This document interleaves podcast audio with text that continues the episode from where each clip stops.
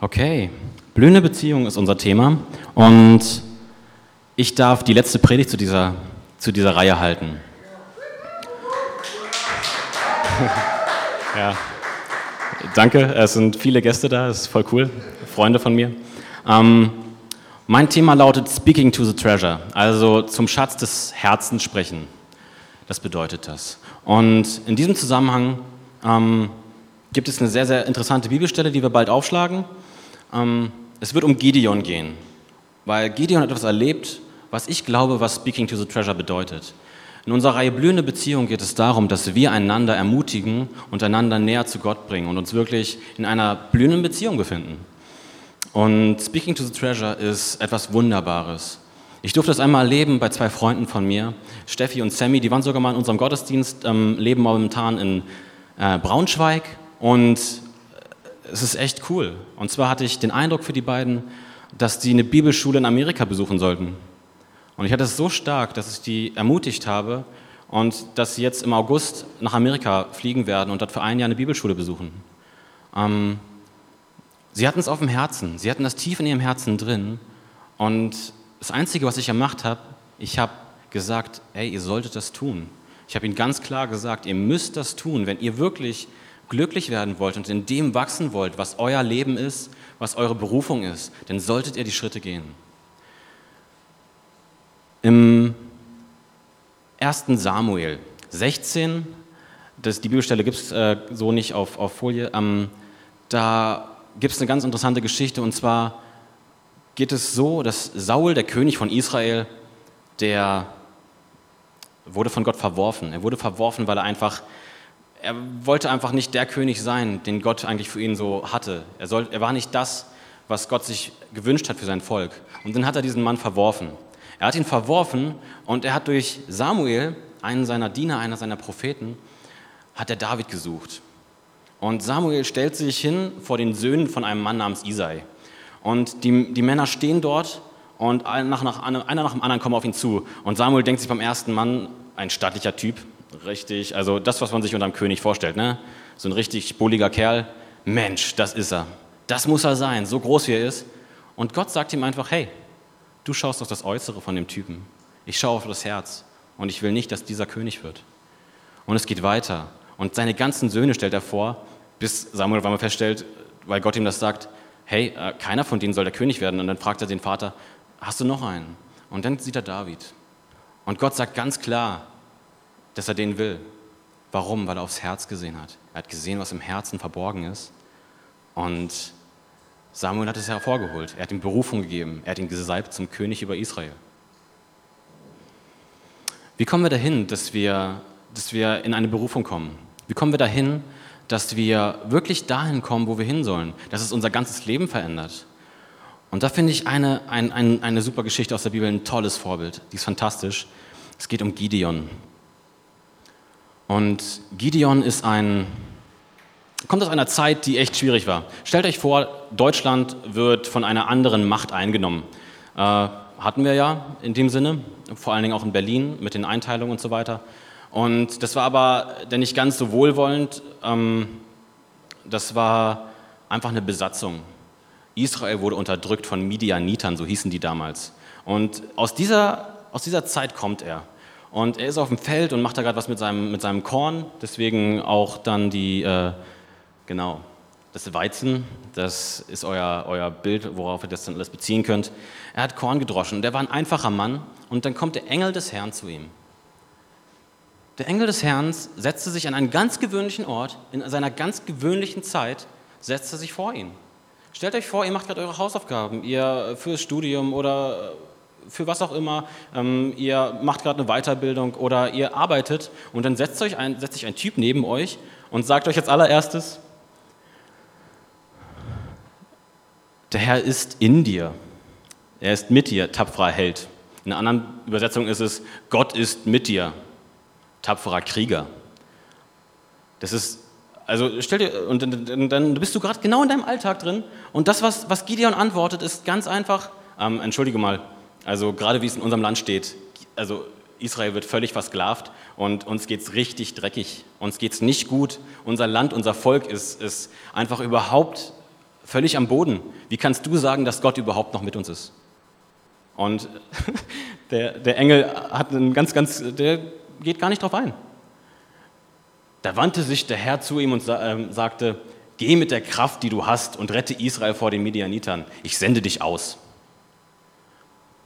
Und weiter geht es, dass Gideon wieder antwortet. Und er bezieht sich diesmal auf sich selbst. Und er sagt, ey, ich komme aus der niedrigsten Sippe. Ich bin praktisch das unterste Glied meines ganzen Volkes. Ich bin nicht mal in meiner Familie der Größte, da bin ich auch der Jüngste. Was habe ich schon, dass ich, dass ich Israel retten könnte? Und der Engel geht weiter. Machst du weiter? Und er sagt wieder, ich werde mit dir sein. Du wirst Midian vernichten, als wäre es nur ein einziger Mann.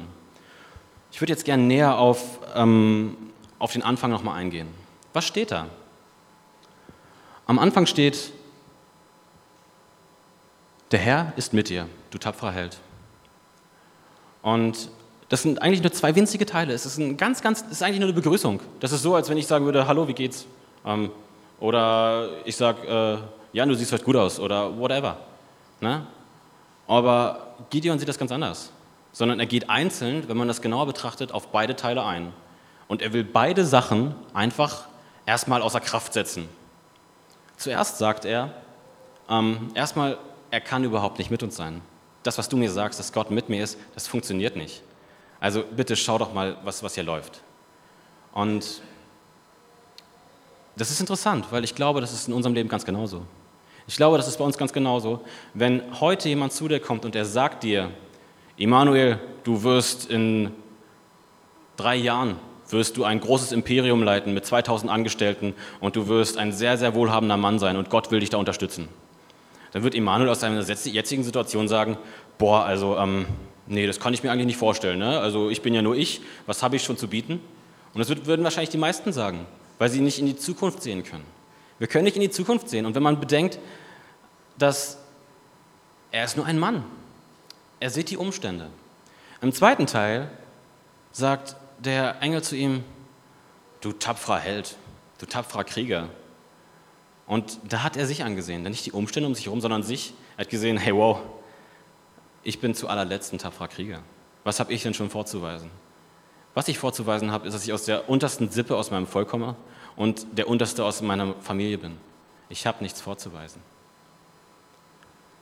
Und das ist das, was du von dir denkst, das ist dein Selbstbild. Ich habe ein Selbstbild, jeder von uns hat ein Selbstbild. Und vor allen Dingen, wenn wir unter Stress stehen und wenn wir wenn Umstände uns umringen, dann fangen wir an, genauso zu denken. Wir sind nichts, wir haben nichts und im Endeffekt können wir auch nichts erreichen. Das ist sehr schade, weil wenn es dir gerade gut geht, denkst du sehr anders von dir. Das glaube ich sehr. Also wenn es mir gut geht, äh, dann kann ich die Welt einnehmen, also mit meiner Fröhlichkeit und mit meinem, mit meinem Auftreten. Aber wenn es mir nicht gut geht, dann ziehe ich mich zurück in mein Zimmer und befinde mich in einem leeren Raum mit mir selbst weil ich denke, ich kann nicht so viel. Was ist es also, was Speaking to the Treasure ausmacht? In beiden Geschichten, sowohl bei David als auch bei, bei Gideon, geht es um, um einen bestimmten Punkt. Es geht darum, Berufung ins Herz, aus dem Herzen rauszunehmen. Das, was, was der Engel gesagt hat, das, was Samuel gesagt hat, das war bereits über sie ausgesprochen, das war bereits im Herzen drin. Das war schon da. Es geht nicht darum, dass ich euch irgendwie Honig ums Maul schmiere. Speaking to the treasure, das ist, ich habe Steffi und Sammy damals, habe ich nicht gesagt, boah, ey, ihr könnt alles Mögliche erreichen, ne? ihr, ihr, könnt das und jenes machen, ist völlig egal, was ihr macht, sondern ich habe ganz klar gesagt, wisst ihr, was ich in eurem Herzen sehe? Ich sehe bei euch einen Schatz, dass ihr, dass ihr mehr braucht und ihr werdet es nicht in Deutschland finden. Ihr müsst nach Amerika gehen. Das wird nicht funktionieren, wenn er hier bleibt und ihr werdet nicht glücklich werden. Das ist tatsächlich, merkt man ganz stark, ob es wirklich der Schatz im Herzen ist, ähm, auf, aufgrund der Reaktion. Das ist ein toller Indikator. Die beiden haben sich sehr gefreut. Wenn das aber in Umständen ist, dann wird man das an der Reaktion nicht merken, weil die Reaktion wird Abwehr einnehmen. Die Reaktion will sich nicht noch, noch mehr, der Mensch will sich nicht noch mehr aufbürgen, nicht noch Erwartungen, Erwartungen, die er an sich selber richten könnte. Wenn ich jetzt zu Toni komme und ihm geht es gerade nicht gut, und ich sage ihm, Junge, du wirst dieses Land völlig verändern. Er wird es nicht gut annehmen können. Wenn er aber gerade schon gut drauf ist, dann wird er denken, wow, das ist eine Zusage, die nehme ich an und an der will ich festhalten. An der will ich festhalten. Und ich möchte euch ermutigen, schaut euch die Menschen an und ermutigt sie trotzdem und sprecht zu dem Schatz in dem Herzen, selbst wenn sie nicht gut drauf sind. Genau dann, auch wenn sie es wenn abwehren, bleibt genauso hart und hartnäckig wie der Engel des Herrn. Ich weiß, jetzt könnte man sagen, ja, der ist ein Engel, wie kann der denn so hart bleiben? Ich bin mir sicher, Samuel ist auch dran geblieben. Der hat nicht gesagt, als, als David in der Wüste war über x Jahre, weil er verfolgt wurde vom alten König von Israel, ja, also, ne, David, also wenn es schlecht aussieht, dann solltest du vielleicht doch nicht König werden, ne? Also wir können das mit der Salbung rückgängig machen, ne? dann schmiere ich dir wieder was aufs Gesicht. Ähm, das hat er nicht gemacht. Ich bin mir sicher, wenn David und er geredet haben, hat Samuel genau dazu gestanden. Er hatte diesen Eindruck, er hatte die, diesen Eindruck von dem Herzen von David und er hat ihn gesalbt. Es ist ganz wichtig, dass ihr als diejenigen, die jemanden ermutigt, dass ihr dranbleibt, dass wenn ihr zum Herzen sprecht, dass ihr dranbleibt. Ihr glaubt gar nicht, wie oft ich dranbleiben musste bei den beiden. Jedes Mal, wenn ich sie gesehen habe, habe ich gesagt, wow, na, wie geht's euch? Habt ihr schon neu, äh, seid ihr schon weitergekommen mit der Planung, wie es nach Amerika geht? Ähm, und Samuel war zuerst einmal gar nicht, er ist ein Mann mit sehr viel Sicherheit. Ja? Samuel Gibson ist ein Mann, der erstmal Sicherheit braucht. Und er konnte nicht einfach alles aufgeben. Ey, die beiden werden ihr ganzes Leben aufgeben. Sie werden ihr Auto verkaufen, ihre Wohnung aufgeben. Das, was sie haben, werden sie zu ihren Eltern geben, ähm, was sie noch brauchen und was sie nicht zu Geld machen können. Ähm, das ist krass. Die lassen ihr ganzes Leben hinter sich. Gideon, der ist durchs ganze Land gezogen und hat die Midianiter geschlagen. Das steht jetzt nicht in der Geschichte, was ich euch präsentiert habe, aber die geht ja noch weiter. Er hat Israel errettet. Er hat das geschafft. Er ist ein starker und tapferer Held geworden. David ist, glaube ich, der größte König Israels geworden. Das glaube ich, also meines Erachtens ist er das. Und nicht, weil er ein großer stattlicher Mann war. Später steht drin, dass er einer der schönsten Männer Israels war. Da steht am Anfang, als er berufen wurde, kein bisschen da. Da steht nicht, hier kommt der ultimative König. Da steht nur, und den sollst du erwählen. Und bei den anderen steht, wow, was für Männer. Bei David steht das kein bisschen. Unsere Herzen machen sehr viel von dem aus, was wir sind. Sie machen das aus, was uns wirklich glücklich macht. Mein Bruder, ich erzähle das, weil wir auch offen darüber reden, der hat ein sehr großes Herz dafür, ähm, im Gebet Leute zu leiten. Und es war ein Kampf für mich. Es war ein Kampf für mich, ihm zu sagen, was er für Schritte tun kann. Es war einmal ein Kampf, weil wir beide gerne Diskussionen auf einem Niveau führen, die nicht in Liebe passiert sind ähm, weil ich in Liebe mit ihm reden musste. Ich musste wirklich schauen, okay, er sagt nein, ich muss in Liebe ja sagen. Das war nicht leicht. Stellt euch vor, ähm, ein Mann, der sein Leben lang davon redet, ich will das tun und ist aber nicht bereit, den ersten Schritt zu gehen. Das ist schade. Was dazugehört, wenn euch jemand sagt, was wirklich in eurem Herzen li liegt, und das werdet ihr, das werdet ihr begreifen. Ich glaube wirklich, dass man es begreift, dass man langsam darauf zugeht dann muss man erste Schritte gehen. Es fängt nicht an, dass du dann auf einmal, boom, in der Situation stehst. Noah mit der Arche, der war nicht auf einmal auf seinem Schiff und hatte die ganzen Tiere bei sich. Der musste das Schiff erstmal bauen. Der musste Glaubensschritte gehen. Jeder, der, wo, wo man zum Herzen spricht, da müssen Schritte gegangen werden. Und das ist manchmal wirklich ein Schritt aus Glauben. Das ist einfach nur aus Glauben. Das ist nicht, weil du dann weißt, yo, jetzt wird es so und so und so ablaufen. Du hast keine Ahnung, wie das dahin kommen wird, aber du kennst das Ziel und das ist der Oberhammer. Das macht richtig Spaß. Das macht Freude. Das gibt Perspektive. Perspektive, die Menschen brauchen, um zu existieren. Kein Mensch kann existieren ohne eine Perspektive für sein Leben. Man fängt an zu dümpeln, man fängt an, sich im Raum zu bewegen und man weiß nicht, wo es lang geht. Wir brauchen Perspektive. Und ich möchte uns ermutigen, dass wir mehr und mehr zum Schatz in dem Herzen anderer Leute reden es ist sehr, sehr, sehr wichtig, dass ihr erstmal auch eine Perspektive von euch bekommt. Bevor ich angefangen habe, zu meinem Bruder und zu meinen Freunden zu reden, hat Gott mir über ganz lange Zeit, hat er zum Schatz in meinem Herzen gesprochen. Er hat mir ganz lange gesagt, wer ich bin. Er hat mir hunderte und aberhunderte Mal gesagt, wie sehr er mich liebt. Wenn ihr eine Beziehung zu Gott habt, dann könnt ihr ihn hören und verstehen. Das ist sehr wichtig, das ist sehr, sehr wichtig, damit ihr langsam in eurer Identität wachst. Weil auch wenn ihr denkt, das kann ich nicht, dann sagt Gott, hey Junge, das wird der Hammer. Es wird richtig gut. Wirklich, genau so ist er. Er hat viel Spaß. Er hat viel Spaß an dem, euch weiterzubringen. Wirklich weiterzubringen. Dass er nicht euer Leben fristet, sondern dass ihr euer Leben lebt. Es ist sehr wichtig. Ich habe dann angefangen zu reden zu den Leuten. Ich habe versucht, zum Schatz in dem Herzen zu sprechen. Und wirklich, ich kann euch sagen, die Leute haben keine Perspektive manchmal von dem, was eigentlich ihr Leben ist. Sie haben nur einen Ablauf. Bis ihr 20 seid, werdet ihr einen Ablauf für euer Leben haben, schon vorgegeben. Ihr werdet Schule haben, ihr werdet eine Ausbildung haben oder ihr werdet ähm, studieren. Das wird euer Ablauf sein und ihr werdet ab diesem Punkt entscheiden müssen, wo geht es lang. Und ab diesem Punkt ist es sehr, sehr wichtig, dass dann schon jemand in euer Herz reingesprochen hat. Ich will euch heute ermutigen, dass ihr jemand werdet, der bereit ist und auch mutig, zum Schatz in einem anderen zu sprechen.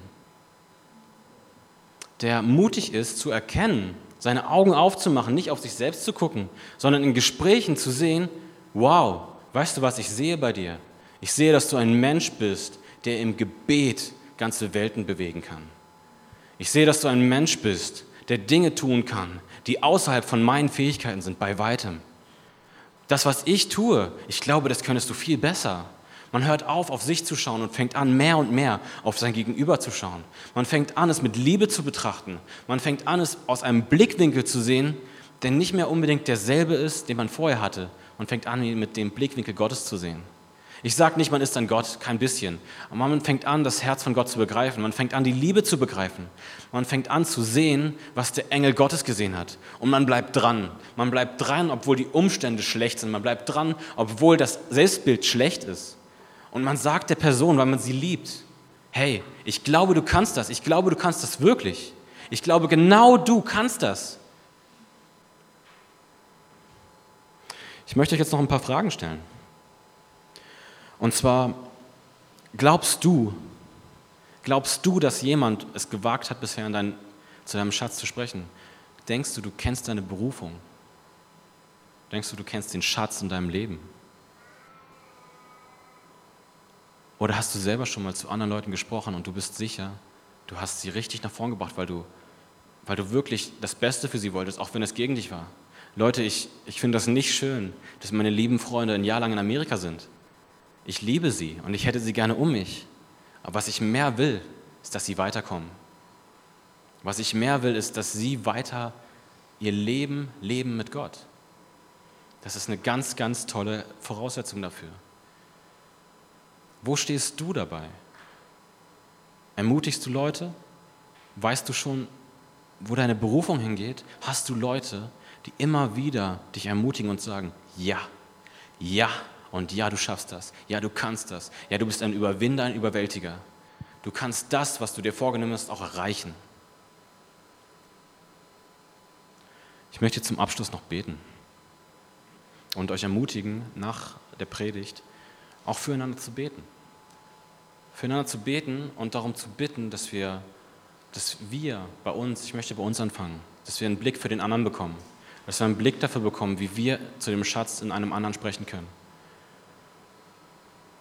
Herr, ich danke dir. Ich danke dir, dass du uns einfach gezeigt hast über ein so tolles Beispiel, wie man zum Schatz in einem anderen Menschen spricht, wie man ihn voranbringen kann, wie man ihn über seine eigenen Grenzen hinausbringen kann und deine Grenzen langsam erreicht, Herr.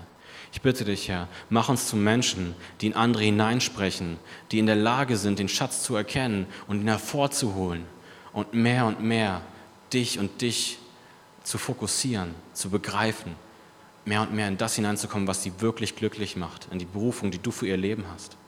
Herr, ich danke dir, dass du König bist, dass du Herr bist, dass du Gott bist und dass du so viel mehr für uns bereithältst, als wir bisher für uns glauben.